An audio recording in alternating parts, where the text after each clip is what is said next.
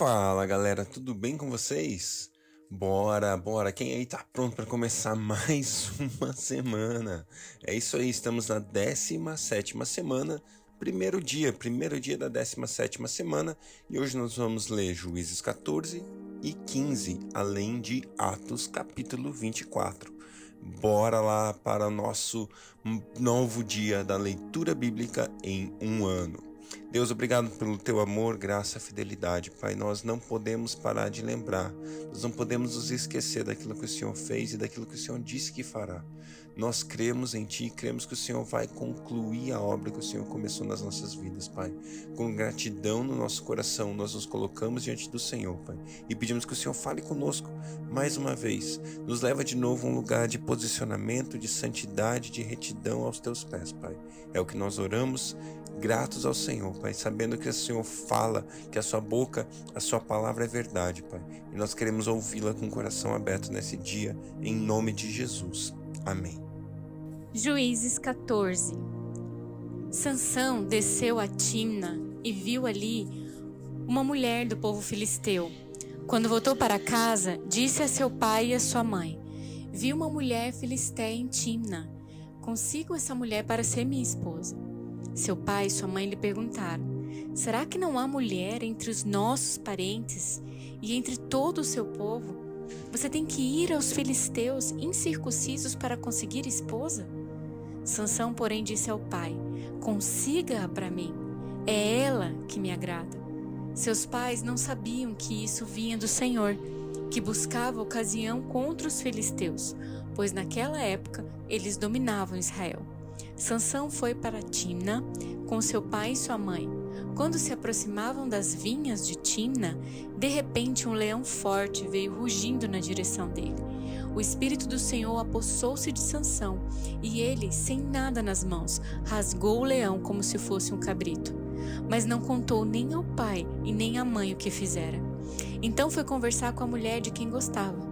Algum tempo depois, quando voltou para casar-se com ela, Sansão saiu do caminho para olhar o cadáver do leão, e nele havia um enxame de abelhas e mel. Tirou o mel com as mãos e foi comendo pelo caminho. Quando voltou seus pais, repartiu com eles o mel, e eles também comeram, mas não lhes contou que tinha tirado o mel do cadáver do leão. Seu pai desceu à casa da mulher, e Sansão deu ali uma festa, como era costume dos noivos. Quando ele chegou, trouxeram-lhe trinta rapazes para o acompanharem na festa. Vou propor um enigma para vocês, disse-lhes Sansão. Se vocês puderem dar-me a resposta certa durante os sete dias da festa, então eu darei a vocês trinta vestes de linho e trinta mudas de roupa. Se não conseguirem dar-me resposta, vocês me darão 30 vestes de linho e 30 mudas de roupa. Proponha-nos o seu enigma, disseram. Vamos ouvi-lo.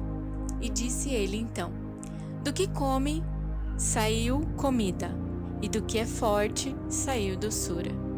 Durante três dias, eles não conseguiram dar resposta.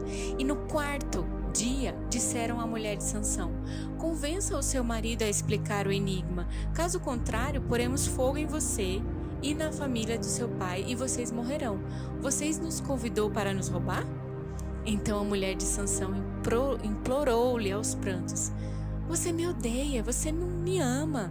Você deu ao meu povo um enigma, mas não me contou a resposta. Nem a meu pai, nem a minha mãe expliquei o enigma, respondeu ele. Por que deveria explicá-lo a você? Ela chorou durante o restante da semana da festa. E por fim, no sétimo dia, ele lhe contou, pois ela continuava a perturbá-lo.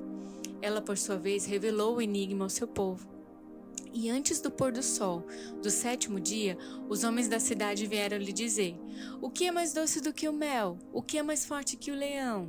E Sansão lhes disse: Se vocês não tivessem arado com a minha novilha, não teriam solucionado o meu enigma. Então o Espírito do Senhor apossou-se de Sansão.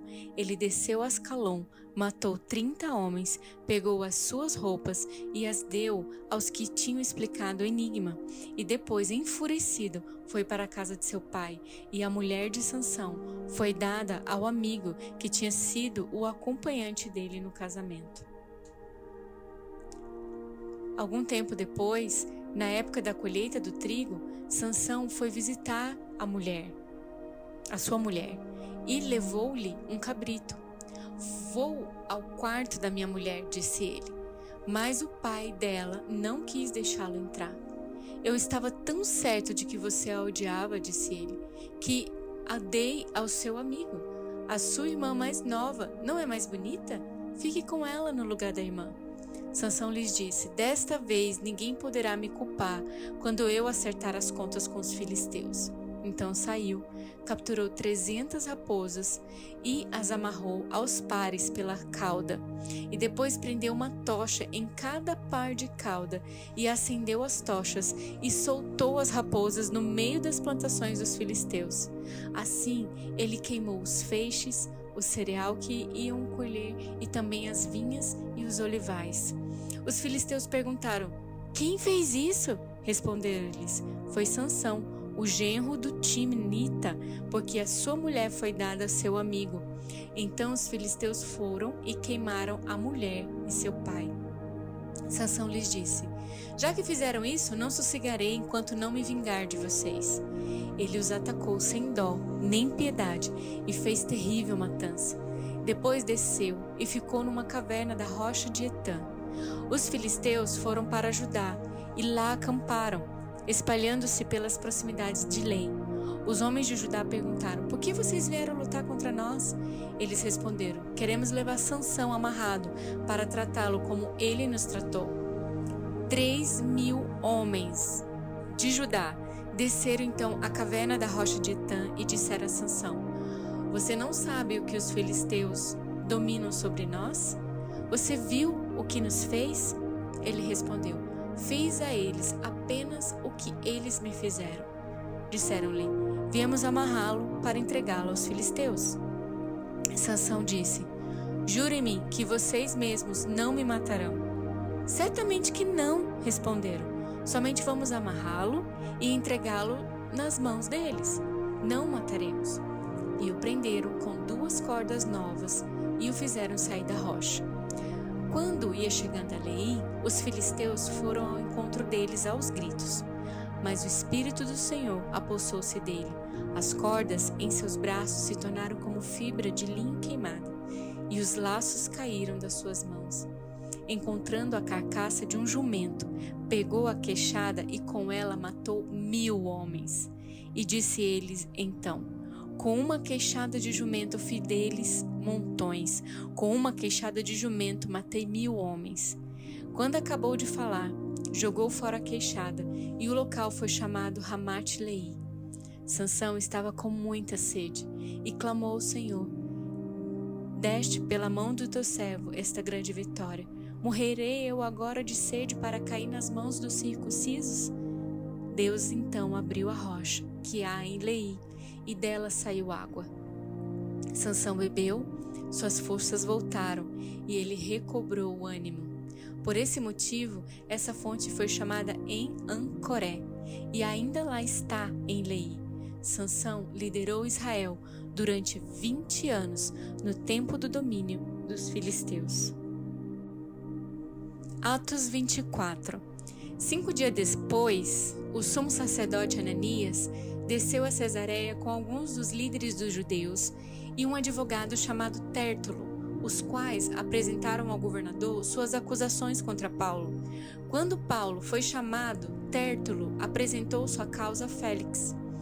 Temos desfrutado de um longo período de paz durante o teu governo, e o teu providente cuidado resultou em reformas nessa nação. Em tudo e em toda parte, excelentíssimo Félix, reconhecemos esses benefícios com a profunda gratidão. Todavia, a fim de não tomar-te mais tempo, peço-te o favor de ouvir-nos perante por um pouco verificamos que este homem é um perturbador que promove tumultos entre os judeus pelo mundo todo. Ele é o principal cabeça da seita dos nazarenos e tentou até mesmo profanar o templo. Então o prendemos e quisemos julgá-lo segundo a nossa lei. Mas, comandante Lisia, Lísias interveio com muita força o arrebatou de nossas mãos e ordenou que os seus acusadores se apresentassem. Se tu mesmo o interrogares, poderás verificar a verdade a respeito de todas essas acusações que estamos fazendo contra ele. Os judeus confirmaram a acusação, garantindo que as afirmações eram verdadeiras. Quando o governador lhe deu sinal para que falasse, Paulo declarou: Sei que há muitos anos tem sido juiz nesta nação por isso, de bom grado, faço minha defesa. Facilmente poderás verificar que há menos de doze dias subi a Jerusalém para adorar a Deus. Meus acusadores não me encontraram discutindo com ninguém no templo, nem incitando uma multidão nas sinagogas ou em qualquer outro lugar da cidade. Tampouco podem provar-te as acusações que agora estão levantando contra mim. Confesso-te, porém, que adoro o Deus dos nossos antepassados como seguidor do caminho e que me chamam, que a chamam de seita. Creio em tudo o que concorda com a lei e no que está escrito nos profetas, e tenho em Deus a mesma esperança desses homens, de que haverá ressurreição, tanto de justos como de injustos. Por isso procuro sempre conservar a minha consciência limpa diante de Deus e dos homens. Depois de estar ausente por vários anos, vim a Jerusalém para trazer esmolas ao meu povo e apresentar ofertas. Enquanto fazia isso, já cerimonialmente puro, encontraram-me no templo, sem envolver-me em nenhum ajuntamento ou tumulto. Mas há alguns judeus da província da Ásia que deveriam estar aqui diante de ti e apresentar acusações, se é que tem alguma contra mim. Ou os que aqui se acham deveriam declarar que crime encontraram em mim quando fui levado perante o sinédrio. A não ser que tenha sido este. Quando me apresentei a eles, bradei: Por causa da ressurreição dos mortos, estou sendo julgado hoje diante de vocês. Então Félix, que tinha bom conhecimento do caminho, adiou a causa e disse: Quando chegar o comandante Lísias, Lísias decidirei o caso de vocês e ordenou ao centurião que mantivesse Paulo sob custódia, mas que lhe desse certa liberdade e permitisse que os seus amigos o servissem.